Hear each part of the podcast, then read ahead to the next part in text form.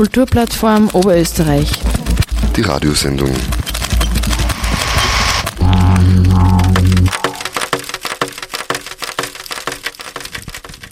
Hallo und willkommen bei der KUPF Radioshow, dem zweiwöchentlichen Radiomagazin der Kulturplattform Oberösterreich. Zu hören auf den vier freien Radiostationen Radio Froh, Freies Radio Freistadt, Radio B138 und Freies Radio Salzkammergut. Heute mit dieser Übernahme. Ich bin Patrick Quasi und das ist die Radiosendung der IG Kultur. Ein Jahr Türkisgrün. Stimmen aus verschiedenen Sektoren zum ersten Jahr der Regierungstätigkeit.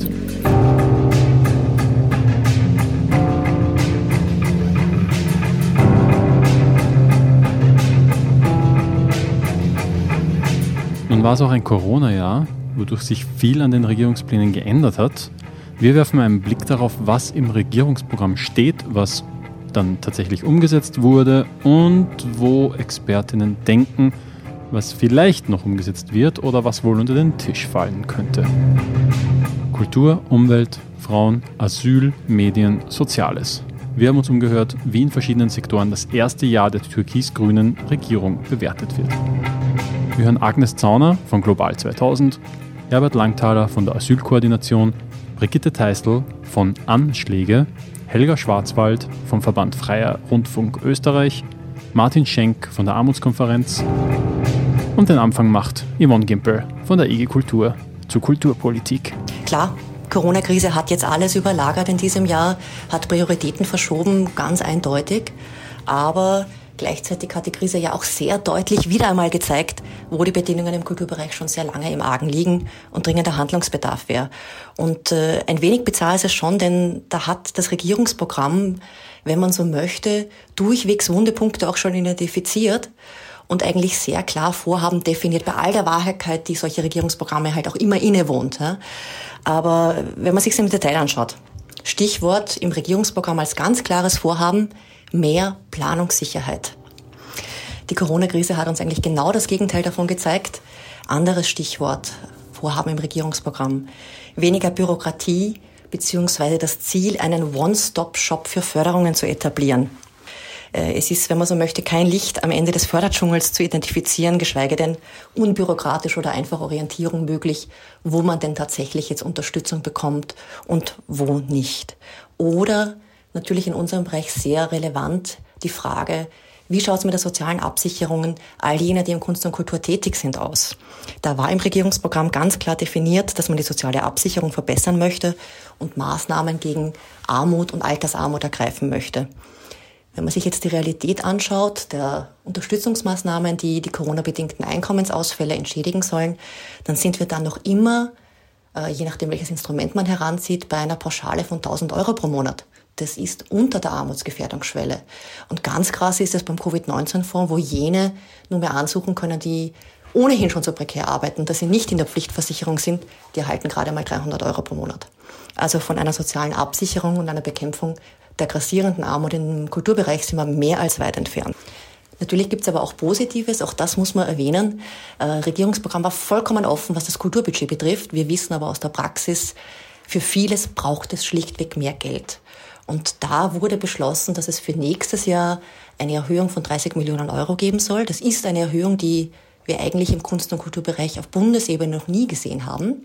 Ein Drittel davon von der freien Szene zugutekommen. Und äh, für uns besonders relevant, das äh, Förderbudget für Kulturinitiativen wird um 700.000 Euro erhöht.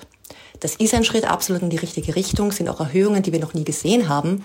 Wenn man aber das Ziel sich setzt, zumindest den Wertverlust, der jedes Jahr durch die Inflation geschieht, also Valorisierung von Förderungen zu ermöglichen, dann ist auch klar, dass es bei weitem nicht ausreicht.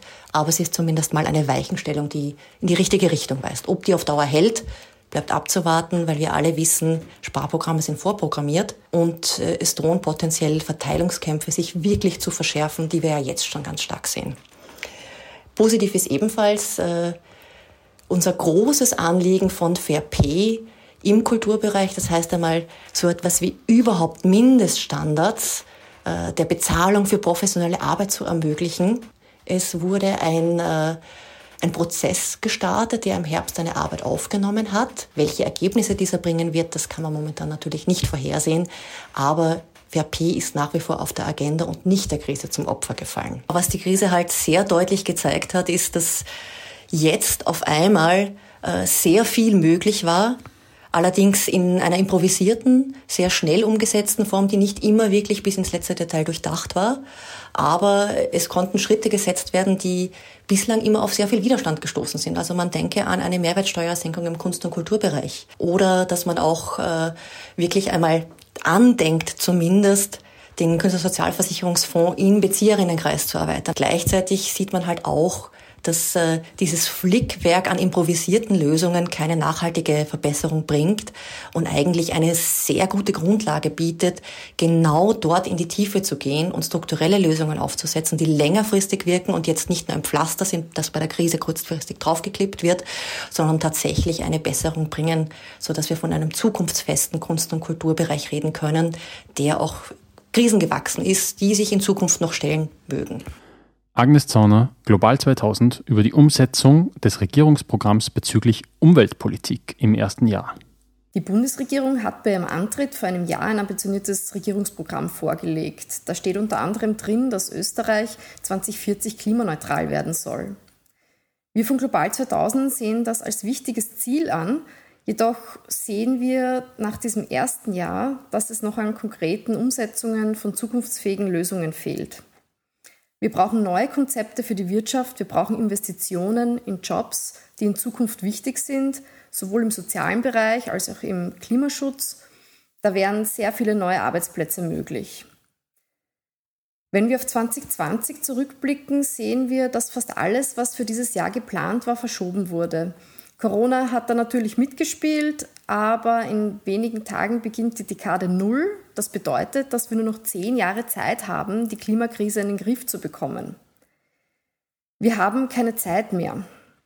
Ein zentraler Hebel für die Erreichung der Klimaneutralität 2040 ist die ökosoziale Steuerreform. Jedoch wurden fast alle Maßnahmen dieser Reform verschoben. Ein Ökobonus für alle Menschen in Österreich und eine CO2-Bepreisung sind die wichtigste Maßnahme, um das Ziel zu erreichen. Wir sehen, dass in anderen Ländern wie Schweden das auch sehr gut funktioniert. Wir brauchen einen Ausstieg aus Öl und Gas. Und ein wesentlicher erster Schritt, den wir uns auch schon für 2020 erwartet hätten, ist die Abschaffung der klimaschädlichen Subventionen, die im Moment 4 Milliarden Euro betragen. Für die Mobilitätswende gibt es von der Regierung gute Pläne. Wir erwarten uns auch von den Bundesländern, diese zu unterstützen. Das 123-Ticket ist ein wesentlicher Baustein und wir erwarten auch da eine rasche Einführung. Beim Thema Landwirtschaft kritisieren wir von Global 2000 die Blockadehaltung der Regierung, was das Verbot von Glyphosat angeht. Die Regierung torpediert die Zielvorgaben des European Green Deals und deren Implementierung in die gemeinsame Agrarpolitik der EU. Die Landwirtschaftsministerin nimmt immer noch hin, dass wir Gift auf unseren Tellern haben. Der massive Pestizideinsatz ist nicht nur schädlich für uns, sondern vergiftet auch unser Wasser, unsere Böden und befeuert das Artensterben und somit die Klimakrise. Ein Kurswechsel in der Landwirtschaft ist unumgänglich. Bei der Einführung eines Pfandsystems und bei allen anderen Themen verlangen wir, dass sich die Regierung an die Versprechen und Abkommen hält, die sie eingegangen ist. Die, Einweg, die EU-Einwegplastikrichtlinie ist nur durch ein Pfandsystem zu erfüllen. Da hätten wir uns auch heuer schon eine Lösung und Entscheidung erwartet. Die Regierung hat beim ersten Lockdown gezeigt, dass sie auch rasch und effizient Entscheidungen treffen kann. Wir erwarten uns das auch im Umwelt- und Klimaschutz. Wir erwarten, dass die türkise Blockadehaltung in den, diesen Bereichen beendet wird und die Regierung am einzigen Weg arbeitet, der uns bleibt, nämlich unseren Planeten zu retten. Herbert Langthaler von der Asylkoordination darüber, was sich in Sachen Asyl- und Flüchtlingspolitik getan hat. Sehr viel von dem, was eigentlich an politischen Auseinandersetzungen ähm, vorauszusehen war für dieses Jahr, ist nicht ganz so eingetreten.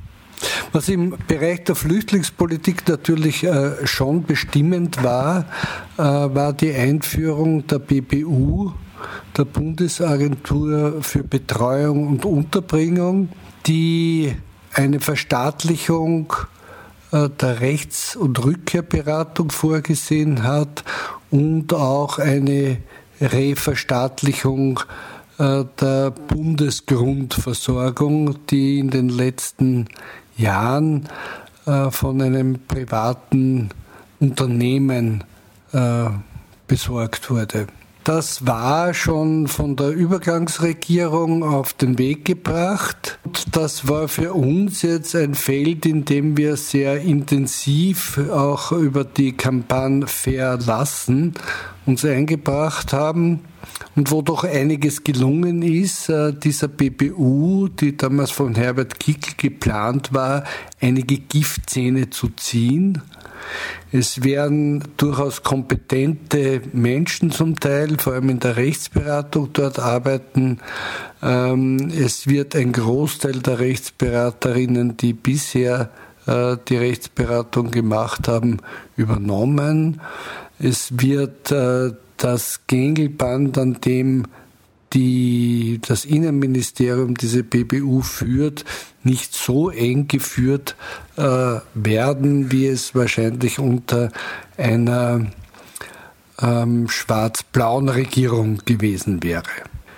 Gewisse ähm, Möglichkeiten wird es geben bei der Bundesgrundversorgung, äh, wo wir hoffen, dass höhere Standards eingeführt werden und wo es auch klar ist, äh, wer das Gegenüber ist jetzt. Bisher war das immer diese private Firma, die sich dann doch wieder hinter einem Maulkorberlass und der Schweigepflicht und äh, dem Innenministerium äh, versteckt hat.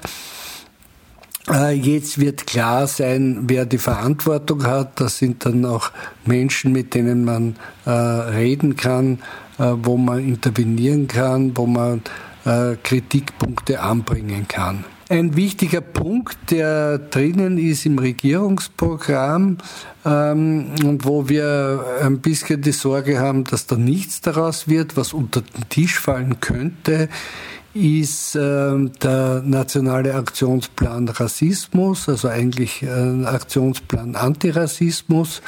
Und das ist in der jetzigen Besetzung der Politikerinnen und Politiker, die hier verantwortlich sind, äh, natürlich zu befürchten, dass da gar nichts draus wird, weil äh, da ist in erster Linie die Frau ähm, Integrationsministerin Raab, äh, die wir doch eher als Desintegrationsministerin bezeichnen bezeichnen wollen, äh, am Drücker.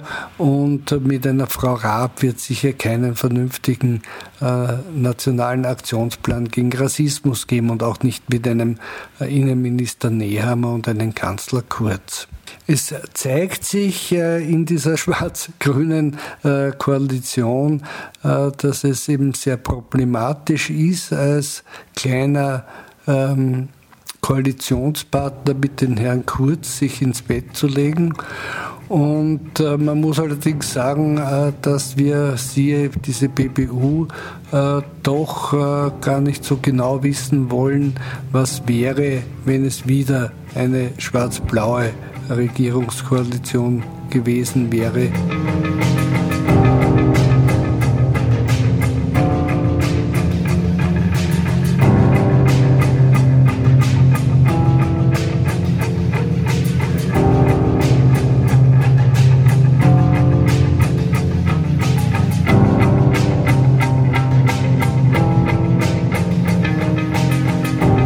Nun hören wir Brigitte Teisel vom Magazin Anschläge zu Frauen- und Gleichstellungspolitik der türkis-grünen Regierung. Angesichts der Corona-Krise, die nicht nur gesundheitliche, sondern auch langfristig vermutlich drastische ökonomische Folgen haben wird, denke ich, ist hier auf jeden Fall verabsäumt worden, hier auch einen frauenpolitischen Krisenplan zu entwerfen. Frauenorganisationen kritisieren das auch seit Monaten, dass hier in puncto soziale Sicherung, in puncto Arbeitsmarkt und Gewaltschutz zu wenig getan wird. Ähm, einige wenige positive Punkte, die mir einfallen. Ähm, Österreich wird an der europäischen Zeitverwendungsstudie teilnehmen. Die wird Daten zu bezahlter und unbezahlter Arbeit von Frauen und Männern liefern. Und das ist eine langjährige Forderung, weil die Daten in Österreich dazu schon sehr alt sind. Dann gibt's auch das Paket gegen Hass im Netz, wo sicher einige positive Punkte zu finden sind. Und das Frauenbudget ähm, wurde um 2,5 Millionen Euro erhöht. Und ist natürlich sehr positiv, aber es deckt gerade mal die Inflationsangleichung ab, die lange nicht passiert ist. Und wenn man sich anschaut wieder, welche Organisationen werden gefördert. Also den Anschlägen selbst wurde ja die Förderung gestrichen unter Türkis-Blau. Und wir hatten dort durchaus ein bisschen Hoffnung, ähm, dass wir unter Türkis-Grün wieder gefördert werden, ähm, ist aber nicht passiert. Überhaupt würde ich sagen, dass es da keine wirkliche Verbindung mehr gibt zwischen einer gewissen feministischen äh, Szene und dem Frauenministerium. Diese Verbindung sehe ich unter den vergangenen ÖVP-Frauenministerinnen praktisch gar nicht mehr. Eine etwas überraschende Maßnahme im Sommer, die ich als sehr, sehr positiv ähm, werten würde, ähm, und zwar können seit dem Sommer niedergelassene Gynäkologinnen erstmals die Abtreibungspille Mifegyne ausge ausgeben. Vorher war das nur in Krankenanstalten möglich. Das war auf jeden Fall ein sehr wichtiger Schritt. Die Corona-Krise hat Abtreibungen, ähm, die ja ohnehin viele ungewollt Schwangere vor großen Hürden stellen, ähm, noch schwieriger gemacht. Speziell die Frauenministerin Susanne Raab eine Unterstützungserklärung abgegeben für die Forderung danach, Statistiken zu erheben zu den Schwangerschaftsabbrüchen und auch Motivforschung zu betreiben. Aber natürlich geht es nicht der sogenannten Pro-Life-Fraktion nicht darum, ungewollt Schwangere möglichst gut zu unterstützen, Frauen zu helfen, wie sie das oft sagen, sondern eben ähm, den Schwangerschaftsabbruch, also die konkret die gesetzliche Regelung des Schwangerschaftsabbruchs wieder in Frage zu stellen und da Einschnitte zu erreichen. Es wurde angekündigt, dass man einen Gewaltschwerpunkt setzen möchte. In den Gewaltschutz, in die Gewaltprävention äh, müssen sehr viel mehr Gelder fließen. Was Susanne Raab auch weiterhin macht, ähm, das habe ich schon im Frühjahr ganz stark kritisiert. Ähm, im, speziell im Gewaltschutz hier von immer von kulturell bedingter Gewalt zu sprechen und hier eine Trennung ähm, zu vollziehen, also das Thema rassistisch zu instrumentalisieren. Das würde ich sagen, ist eine Politik der Spaltung und verkennt auch das eigentliche Problem, nämlich patriarchale Gewalt. Und auch hier der groß angekündigte Schwerpunkt auf den Gewaltschutz sehe ich bisher nicht, auch wenn es auch schon zu Beginn der Pandemie Sofortmaßnahmen gab. Aber hier hoffe ich doch, dass einiges noch kommt. Ähm, es gibt auch definitiv scharfe Kritik von Gewaltschutzorganisationen, dass hier sehr viel getan werden muss. Das gerade die Corona-Krise jetzt genutzt werden muss, um wirklich einen ähm, ja, frauenpolitischen Krisenplan zu entwerfen, der eben auch ganz zentral den Gewaltschutz beinhaltet, weil es eben eine ganz wichtige Basis ist für ein selbstbestimmtes Leben. Eine ebenso wichtige Basis ist ähm, die ökonomische Selbstbestimmung. Und hier sehe ich viel zu wenig den Schwerpunkt auf Armutsbetroffene in der Krise. Ich denke, das wird langfristig fatale Folgen haben, wenn das nicht bald in eine andere Richtung geht. Helga Schwarzwald vom Verband Freier Rundfunk Österreich darüber, wie die medienpolitischen Vorhaben der türkis-grünen Regierung umgesetzt wurden und was uns noch erwartet. Das äh, türkis-grüne Regierungsprogramm in Bezug auf Medien ist äh, vom Umfang her sehr, sehr knapp ausgefallen, aber wenn man die, die Themen anschaut, ist eigentlich wahnsinnig viel drinnen. Große Themen jetzt sind die Digitalisierungsförderung, natürlich auch die Richtlinienumsetzung, äh, die audiovisuelle Mediendienste-Richtlinie der EU aber auch aus unserer Sicht ganz wesentlich die Evaluierung und auch äh, Erhöhung äh, des nicht kommerziellen Rundfunkfonds, aber auch aller anderen ähm, Förderinstrumente. Ein wichtiger Punkt, den man in Österreich und auch auf europäischer Ebene schon lange äh, vermissen, ist das Informationsfreiheitsgesetz. Schlagworte waren auch ein, ein, ein gemeinsamer Player mit dem ORF, den es so noch nicht gibt, den wir oder den man aus, aus gerade aus Innovations- und, und äh, österreichische Inhalteförderung auch sehr, sehr problematisch im äh, Sehen kann, muss. Was gemacht wurde, äh, ist eigentlich dann auch, das denke ich, ist schon auch ein wichtiger Punkt, dass im Medienbereich jetzt mit einer Corona-Sonderförderung auch äh, relativ schnell dann zusätzliche Mittel äh, für den, für den Privatrundfunk, zu dem ja auch die freien Medien gehören. Aber ich, ich muss auch hier sagen, dass gerade in Bezug auf den nicht kommerziellen Rundfunk eben diese Anhebung nach elf Jahren der Förderung einfach sowieso schon äh, viel länger ansteht und wir zwar heuer dann mit einer, mit einer Sonderförderung äh, arbeiten konnten, aber natürlich jetzt mit Ende des Jahres diese längerfristige und im Regierungsprogramm in Aussicht genommene äh, Förderanpassung nach wie vor aussteht. Ich glaube, in der Digitalisierungsförderung wird äh, äh, einiges kommen. Äh, ob es wirklich ausreichen wird, um die großen, also die enormen technologischen Herausforderungen so innovativ anzugehen, wie es, notwendig ist, äh, wage ich zu bezweifeln, da in Österreich halt immer noch sehr traditionelle Medienhäuser eigentlich hier auch den Ton angeben und, und ja, da bin ich mir nicht sicher, ob man so weit kommt, auch da, da diese großmediale Plattformgedanke, der, der äh, wird oft nur als unter dem Schlagwort ORF-Player, steht auch so im Regierungsprogramm. Hier wäre sicher viel mehr notwendig, auch, auch was technische äh, äh, Herangehensweisen angeht und die Rahmenbedingungen dafür. Oft wird, wird Medienpolitik einfach, was die gerade die zivilgesellschaftliche politische Dimension, die, die, die Dimension auch der Menschenrechte, der Informations- und, und Meinungsfreiheit angeht,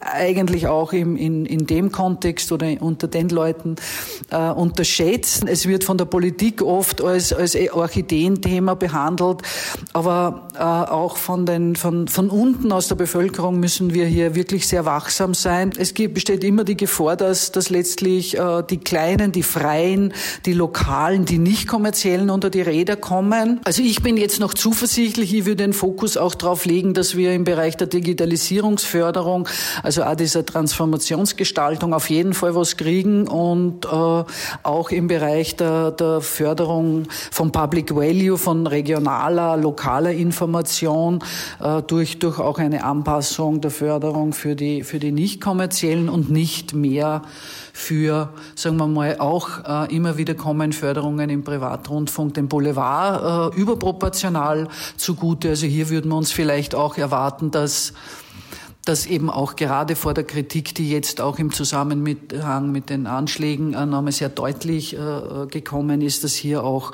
Qualitätskriterien äh, sinnvolle eine, eine Rolle spielen. Martin Schenk von der Armutskonferenz über die Sozialpolitik im ersten Jahr von Türkis-Grün. Die alte Normalität wird eigentlich in der neuen jetzt umso mehr sichtbarer. Das, was vorher schlecht war an Armut, an schlechten Jobs, an prekären Lebensbedingungen, wird jetzt in der Krise nur deutlicher sichtbarer. Wir haben äh, von der Armutskonferenz eine Studie gemacht über Leute, die schon vorher unter der Armutsgrenze waren. Und äh, was wir gesehen haben, ist, dass äh, bei allen eigentlich sich gezeigt hat, dass ihre Unsicherheit, ihre Verletzbarkeit aufgrund schlechter Arbeitsbedingungen, nicht gescheiter Sozialversicherung, Krankheiten halt jetzt dann in diesem Lockdown, sondern in dieser Corona-Zeit halt umso ärger aufschlägt. Deswegen darf man auch die sozialen Verwerfungen und die Armut nicht covidisieren. Also das heißt, was gegen Armut vor der Corona geholfen hat, hilft doch jetzt gegen Armut. Eine gute Mindestsicherung ist besser als eine schlechte Sozialhilfe oder verfügbare Therapien, leistbares Wohnen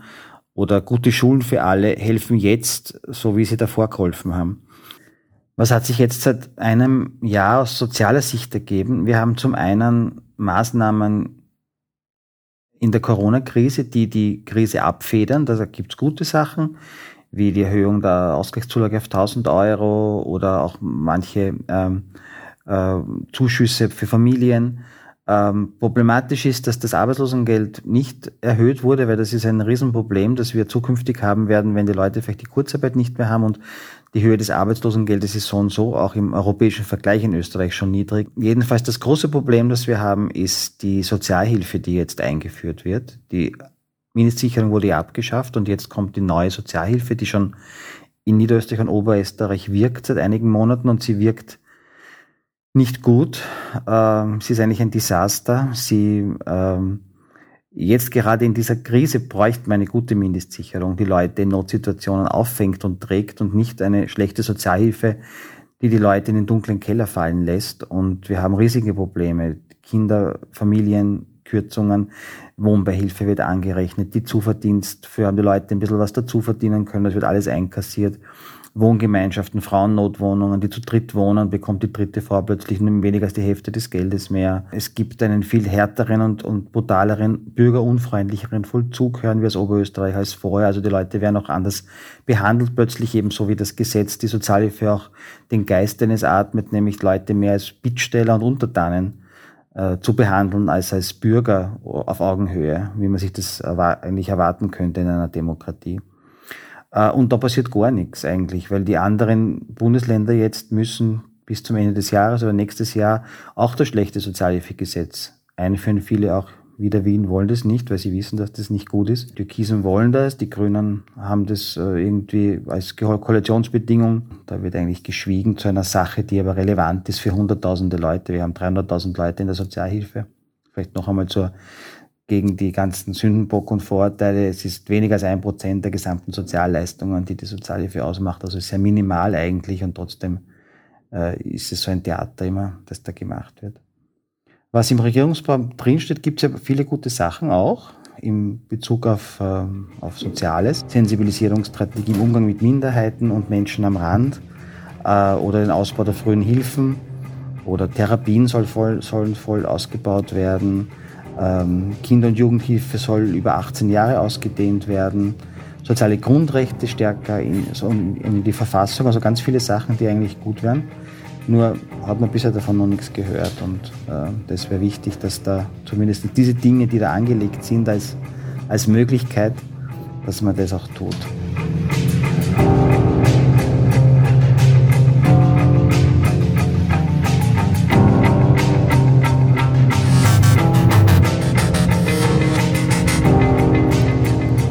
Tja, mein persönliches Fazit. Ich hoffe, die Regierung kommt bald aus dem ständigen Improvisieren und Reagieren und endlich in ein geplantes strategisches Agieren. Das würde wohl nicht nur allen Sektoren, die hier repräsentiert wurden, gut tun, sondern uns auch gut durch die Corona-Krise helfen. Das war quasi die Radiosendung der IG Kultur.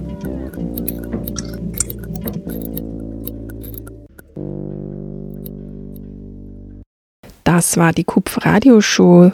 Weitere Informationen zur Kulturplattform sind zu finden unter kupf.at. Die Sendung zum Nachhören und allerlei Interessantes dazu gibt es im Blog-Eintrag zur Sendung unter fro.at oder im Audioarchiv der Freien Radios unter cba.fro.at. Kulturplattform Oberösterreich. Die Radiosendung